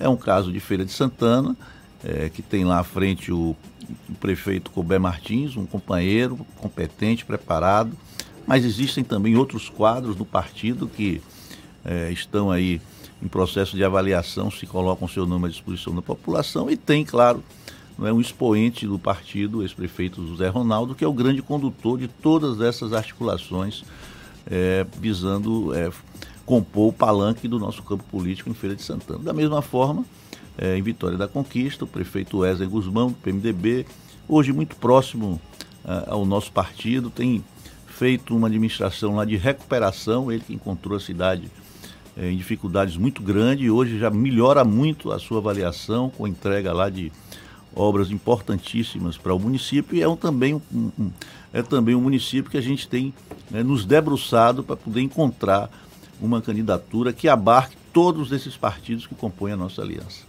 O senhor tem é, feito reiteradas críticas ao governador Rui Costa, até como uma figura, um deputado federal é, adversário do Rui Costa e presidente do partido que é a maior, o maior expoente do ponto de vista político para ser adversário, para ser oposição do governador Rui Costa. O senhor acredita que a, gestão do governador é ruim ou, na verdade, é uma crítica vazia que o senhor faz? Eu acredito, Fernando, que a administração do governador Ricoche, do PT na Bahia, poderia ter sido muito melhor. O PT teve, ao longo desses 13 anos, quase a totalidade desse tempo, o apoio incondicional do governo federal, que carreou para a Bahia né, recursos, isso é inegável, e praticamente viabilizou a administração petista no Estado. Se você olhar, quase que todas as realizações que não são muitas, feitas pelo PT na Bahia, todas elas eram custeadas com recursos do governo federal. O PT agora vive um novo momento. Agora o governo precisa demonstrar que é competente e fazer, por exemplo, como a Semineto fez, que governou é, o município priorizando as finanças públicas municipais. É, as minhas críticas elas são políticas e são é, embasadas em dados oficiais. Né? É, a, a, educação da Bahia é uma, é uma vergonha. O estado da, do porte que, que a Bahia tem no cenário nacional não pode se conformar em ter em, estar entre 25 e 27 em qualidade de ensino do, do ensino médio do nosso país. Então, isso, isso são dados oficiais, não é invenção de alguém que faz oposição. E o que é pior, o atual governador iniciou o seu segundo mandato e o mandato já, já envelheceu, ele está no primeiro ano, envelheceu o mandato, já tem até candidato a sua sucessão em campanha declarada, né? Porque... O, o prefeito é Semineto? Não, o prefeito Semineto milita em outro campo, mas o que se fala por aí é que ele já tem candidato à sua sucessão no seu partido, né? Fala-se até que se puder ser candidato, será o ex-governador é, Jacques Wagner, já em campanha política aberta no interior. Isso é muito ruim não é, para qualquer administrador público, porque isso é, limita a sua gestão e já coloca a sua administração é, como algo que esteja já em fase de conclusão, quando ele, na, na realidade, está iniciando é, um novo modelo. Por outro lado, esse, esse estilo do governador, né, na tentativa de se tornar é, um nome nacional, de buscar a radicalização contra o presidente Jair Bolsonaro. Isso é muito ruim para o Estado. Ele, como figura política mais importante da Bahia, precisava se preservar no meu entendimento. O senhor está tocando, tá tocando num ponto que é essa polarização política agora, com Lula de volta às ruas, existe uma clara pretensão do PT de tentar pela primeira vez na história conquistar o governo da prefeitura de Salvador. Isso já foi declarado publicamente e tal. Como é que o senhor vê essa essa possibilidade de cenário político nas eleições do ano que vem aqui em Salvador? É, é, é muito fundamentada né, nessa polarização. Possivelmente a Semineto defendendo o seu candidato, ele que tem a prefeitura como vitrine, digamos assim, e o PT que deve procurar lançar uma candidatura própria e possivelmente criar um cenário de polarização aqui na capital baiana. Olha, o PT não tem nome natural em Salvador, né? É, todo esse trabalho que o governo executou na Bahia, especialmente em Salvador, e uma propaganda maciça feita pelos órgãos de comunicação do Estado, não conseguiu fazer com que o partido tivesse um nome que ensejasse aspirações da população. Tanto é que o que se discute é que o PT está aí na busca de candidatos ou pré-candidatos que não militam hoje é, no partido, não são nem filiados ao partido, mas o PT está aí tentando articular para que essas pessoas possam se filiar ao partido e assim fazer com que o PT tenha uma representação com mínimas condições de disputa nas eleições de 2020. Quando a Semineto venceu as eleições de 2012, Jefferson, o PT era governo do Estado, governo federal, Lula veio à Bahia várias vezes, Dilma veio à Bahia várias vezes, e a população de Salvador, de forma muito consciente, eu diria até corajosa, teve a sabedoria de fazer a escolha pensando no que era melhor para a cidade. E escolher um prefeito que aí está dando a resposta e retribuindo essa confiança com muito trabalho, com muita dedicação. E eu espero que esse cenário é o que vai se colocar nas eleições do próximo ano. As pessoas vão escolher é, aquele que ela entender que esteja mais preparado para continuar é, fazendo com que Salvador se consolide cada vez mais como essa bela cidade que orgulha todos nós é, que moramos aqui na nossa capital.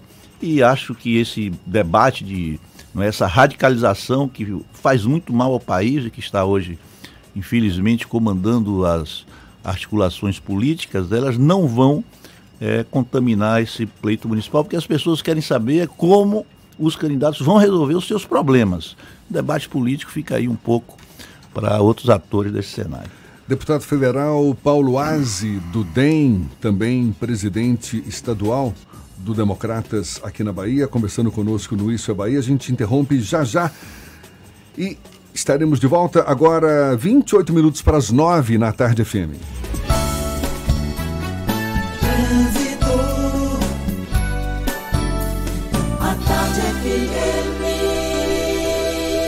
Oferecimento: Monobloco, o pneu mais barato da Bahia. 0800 111 7080. Link dedicado e radiocomunicação é com a Softcomp. Chance única Bahia VIP Veículos. O carro ideal com parcelas ideais para você. Letícia Rocha é quem acompanha o movimento, o fluxo de veículos nesta manhã de segunda aqui na capital baiana. Tem notícias para gente, Letícia? Olá, Jefferson. Estamos sobrevoando agora a região da Avenida Carité tinha agora três carros quebrados na Avenida Caribé no sentido paralela, o que só dificulta e somatiza também o trânsito lento para quem vem da região de Lauro de Freitas. Por isso, se você vem de Lauro, precisa chegar na Avenida Paralela, a dica que eu te dou agora é a Avenida São Cristóvão, que mesmo com obras, agora está valendo mais a pena do que a Avenida Caribé. Agora, para você que está pegando a estrada, vem de Feira de Santana até a capital baiana, pela BR-324, já encontra lentidão em Valéria, ali na altura de Águas Claras e também na região da Jaqueira. Por isso, você que vem de feira e vai para a Avenida Paralela, já pega a 29 de março para economizar tempo. A linha azul e a linha vermelha em breve estarão prontas. E vem aí mais duas estações do metrô e o VLT do subúrbio. Governo do Estado, Bahia, que é trabalho. Jefferson, é contigo. Obrigado, Letícia. Tarde FM de carona com quem ouve e gosta. E olha, em instantes, vereador é atingido por tiro durante atentado na cidade de Valente.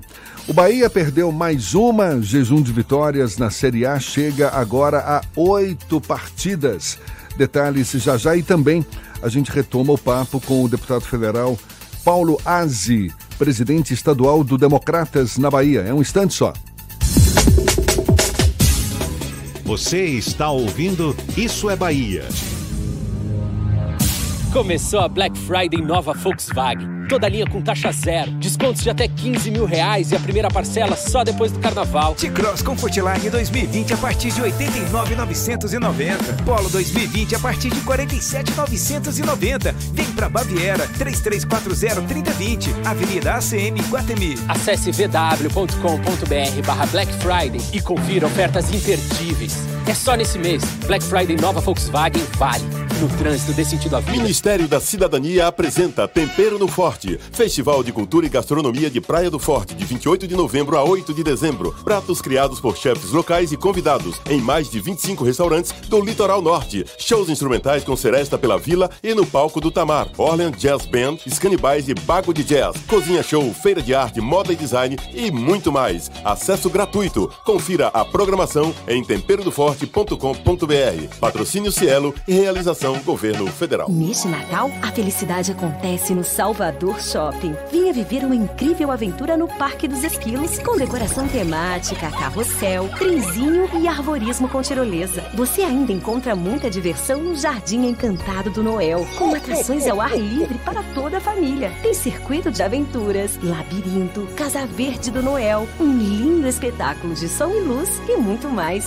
Natal é no Salvador Shopping diferente para você. A Black Friday já começou na TIM e o que não faltam são motivos e ofertas em smartphones para você aproveitar. Traga o seu número para o TIM Black e compre o iPhone 8 64 GB por apenas 1.499 à vista. É isso mesmo que você ouviu. iPhone 8 64 GB por 1.499 à vista no TIM Black e ainda tem até 28 GB de internet por até 12 meses. Vá logo até uma loja TIM. Aproveite a Black Friday e saia de smartphone novo novo. Alô, Salvador!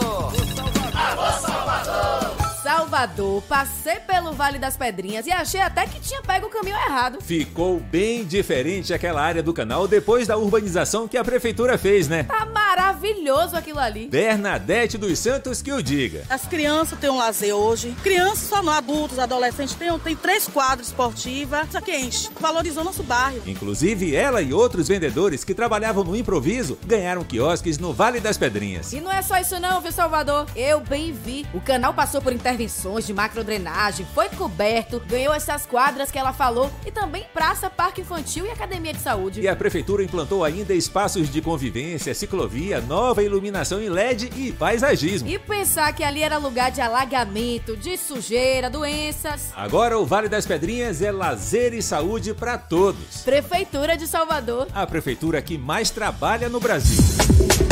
Voltamos a apresentar Isso é Bahia. Um papo claro e objetivo sobre os acontecimentos mais importantes do dia. Agora, 22 minutos para as 9 horas e temos notícias que chegam da redação do Portal à Tarde. Thaís Seixas, Apostos. Thaís, bom dia.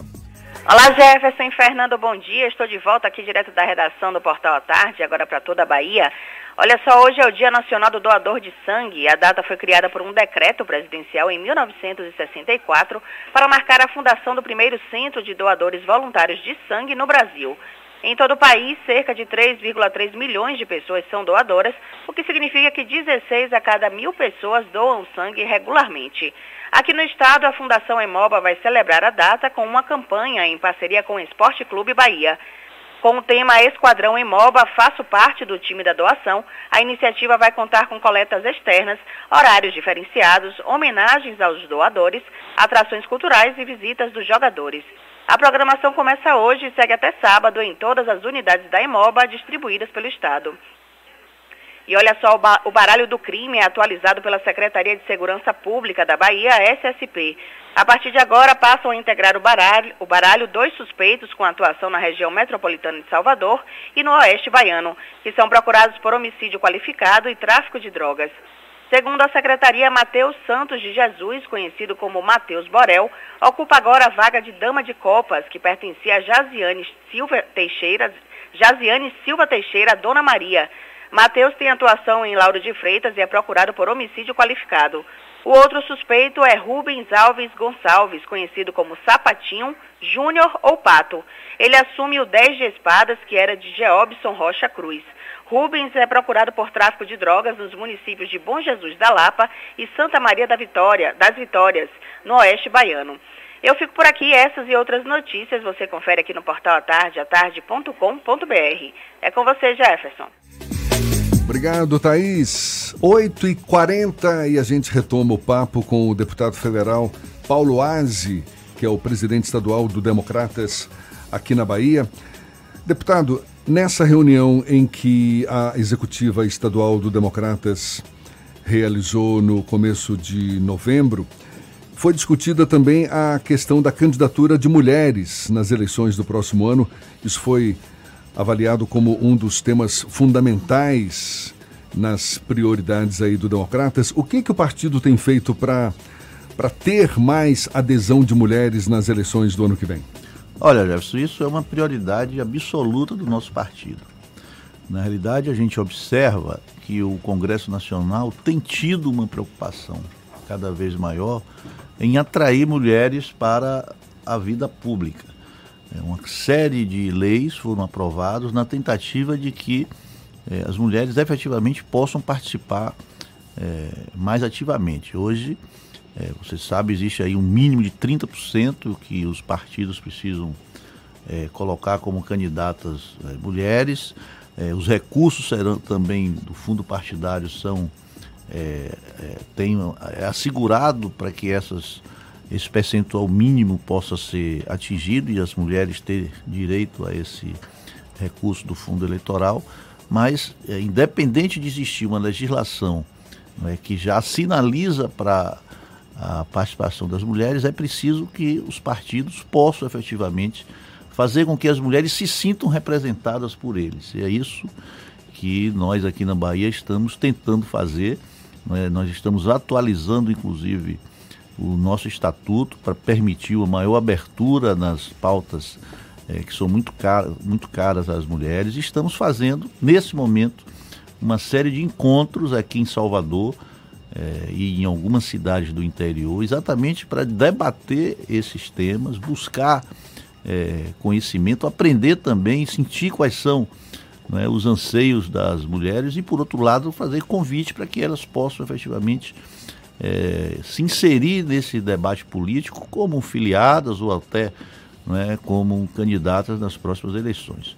É realmente uma pauta importantíssima que o partido tem é, colocado é, toda a prioridade, tem tido muita atenção para que a gente possa efetivamente ter é, um partido com mais equilíbrio, com homens e mulheres juntos, pensando a Bahia e pensando o Brasil. Deputado, formalmente o Partido Democratas não integra a base do presidente da República Jair Bolsonaro, apesar de ter três ministros, três membros dos seus quadros como ministros do presidente da República. É, no começo, mais para o começo do ano, já tem um tempinho, o líder do Democratas na Câmara dos Deputados, o Elmar Nascimento, teceu duras críticas à articulação política do governo junto ao Congresso Nacional. Como o senhor avalia o governo de Bolsonaro e se houve algum tipo de melhora nesse processo de articulação que o deputado Elmar Nascimento criticou no passado? O senhor também integra a bancada de deputados federais do DEM. Hoje, o, o Fernando, o partido tem uma posição muito clara né, e muito tranquila em relação a essa situação. Primeiro, é, a gente que já tinha uma certa convivência, que já conhecia o, o, o presidente Bolsonaro, ele que durante muitos anos militou é, na Câmara Federal, a gente sempre percebia que ele tinha uma postura muito arredia em relação à classe política. E, aliás, isso foi um dos temas principais da sua campanha eleitoral. E nós, se algo não podemos negar, é que o presidente está sendo exatamente aquilo que ele diria que seria. Então, é, todas essas polêmicas que são criadas no entorno do presidente, até muitas criadas por ele próprio, se você for avaliar, são é, temas que ele, ao longo da sua vida, defendeu. Então, as pessoas podem até não concordar, é, como eu, que também não concordo com vários pontos que são levantados por ele, mas a gente tem que aceitar que é o estilo dele e foi assim que ele se elegeu. É, o partido hoje tem uma postura de independência no Congresso Nacional com a responsabilidade de governar as duas casas. O presidente da Câmara, governado pelo nosso presidente Rodrigo Maia, e o Senado pelo senador Davi Alcolumbre. E eu diria que existem dentro da agenda do governo temas que nos aproximam muito do governo Bolsonaro, como a agenda econômica, como a pauta de fortalecimento das ações de segurança pública, como a defesa da agricultura, como mola mexe o desenvolvimento do nosso país, são temas que nos aproximam. Combate à corrupção, não é? É, que tem lá no ministro Sérgio Moro uma pessoa que é respeitada por todos aqueles que sabem que corrupção é uma chaga para o nosso país e que ele foi um dos grandes responsáveis por mudar essa página e colocar outros paradigmas na administração pública. Então, são temas que nos aproximam do governo, mas tem outros também que nos afastam. A postura do presidente com relação à política externa é algo que nós eh, não concordamos, a pauta muito é, radicalizada nas questões de meio ambiente, na educação, são pautas que, no nosso entendimento, não são conduzidas de acordo com aquilo que o nosso partido pensa. Então a nossa postura é muito clara. Naquilo que a gente considera que é bom para o país e que os temas são é, afeitos ao nosso partido, nós apoiamos, nós votamos a favor. Aquilo que a gente não considera como sendo algo de acordo com aquilo que nós pensamos, nós votamos contra. Mas tá sempre tendo a responsabilidade de ser um partido que governa o poder legislativo, que por isso mesmo procura ter uma posição de equilíbrio. Infelizmente, a política hoje, como conversamos há pouco, ela está muito radicalizada pelos extremos, seja da esquerda e seja da direita. Isso, no meu entendimento, é muito ruim. Deputado e... Paulo Aze, deputado federal do DEM, conversando conosco aqui no Isso é Bahia. Muito obrigado pela sua disponibilidade e um bom dia. Agradeço Jefferson, Fernando Duarte, a todos vocês que fazem o programa Isso é Bahia. Uma satisfação enorme estar aqui pela primeira vez e sempre não é à disposição para que possamos aqui juntos discutir as questões de Salvador, da Bahia do Brasil. Muito obrigado, bom dia a todos. Maravilha, agora são 8h46 e a Polícia Federal está cumprindo agora de manhã mandados de reintegração de posse em favor da Codevasf, a Companhia de Desenvolvimento dos Vales do São Francisco e do Parnaíba. A Polícia Federal realiza ação nas localidades ocupadas pelo Movimento dos Trabalhadores Rurais Sem Terra, conhecidas como acampamentos Irani 1, Irani 2 e Abril Vermelho, localizadas em Juazeiro e Casa Nova. O início da invasão foi em 2012, quando a área já tinha sido destinada ao projeto de irrigação Salite. Neste mesmo ano, a Colevasf entrou com ação judicial pedindo a reintegração de posse. O cumprimento só se deu agora uma vez que o processo judicial chegou à fase de sentença apenas em 2019.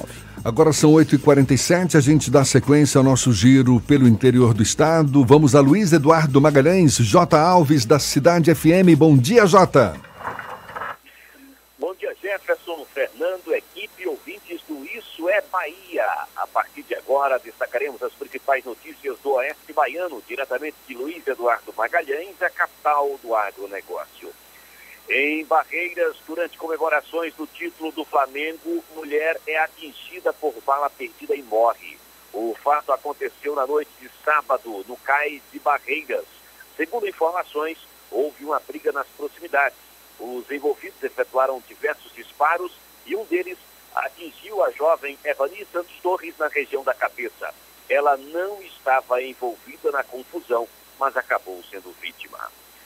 Muitos acidentes de trânsito ocorreram na região oeste esse fim de semana, deixando diversos mortos e vários feridos.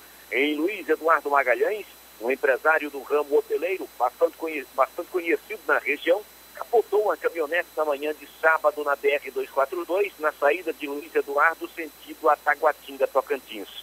Segundo informações, o condutor de 70 anos perdeu o controle da direção de seu veículo, saindo da rodovia e capotando várias vezes. A vítima foi encontrada fora do veículo, o que evidencia que possivelmente ela foi arremessada para fora do automóvel com impacto. Ele foi socorrido, mas acabou falecendo horas depois no hospital do Oeste. Em outro acidente também gravíssimo, um jovem acabou morrendo ao colidir uma motocicleta contra um poste no perímetro urbano da BR-242, também em Luiz Eduardo Magalhães. A colisão foi tão violenta que o poste quebrou. Segundo informações, o jovem que estava acompanhado de uma adolescente de 15 anos seguia pela rodovia sentido Barreiras quando perdeu o controle do veículo vindo a colidir frontalmente contra um poste de iluminação situado na divisão das pistas. O Serviço de Atendimento Médico de Urgência SAMU esteve no local e constatou o óbito do condutor da motocicleta, um jovem de 26 anos, ainda no local. Já a adolescente de 15 anos foi socorrida e encaminhada para a unidade de pronto atendimento UPA. E por aqui encerro minha participação, desejando a todos uma ótima segunda-feira, excelente semana, até mais. Agora são 8h49 e a Marinha recolheu amostras de óleo no litoral de mais três cidades do Rio de Janeiro e enviou para análise e investigação da origem. De acordo com o órgão, foram recolhidas pelotas de óleo nas praias de Santa Clara e Guriri, em São Francisco de Itabapoana, e também na praia do Barreto, em Macaé. No canal das Flechas, em Quissamã, foi retirado aproximadamente um quilo do material poluente. Ainda não se sabe se o óleo encontrado nessas cidades é o mesmo que chegou às praias do Nordeste, praias também do Espírito Santo e ao município de São João da Barra, região norte do estado do Rio. E os mais de 10 mil usuários do sistema ferroviário de Salvador estão enfrentando problemas para embarcar nesta segunda-feira no subúrbio ferroviário. Isso porque o funcionamento foi suspenso no começo da manhã, depois que o único trem em operação quebrou. De acordo com a Companhia de Transportes do Estado da Bahia, que administra o transporte, o equipamento está em manutenção e ainda não tem previsão de retorno de operação. A gente vai agora a Itororó, terra da carne de sol. Maurício Santos, da Itapuí FM, quem fala conosco. Bom dia, Maurício. Bom dia, Jefferson. Bom dia, Fernando. Bom dia a todos do Isso é Bahia. Bom dia a toda a Bahia, a todos os baianos.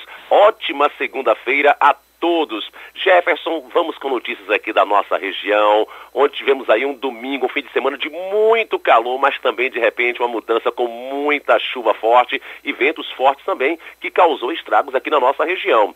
Pois é, olha, sol quente, calor intenso na manhã de domingo e de repente tudo mudou. O céu começou a ficar escuro, o clima já não era mais o mesmo, chegando aí chuva acompanhada de fortes ventos atingindo a nossa região. Em Itapetinga, o telhado aí da prefeitura foi arrancado com a, a intensidade da chuva, a intensidade do vento forte também.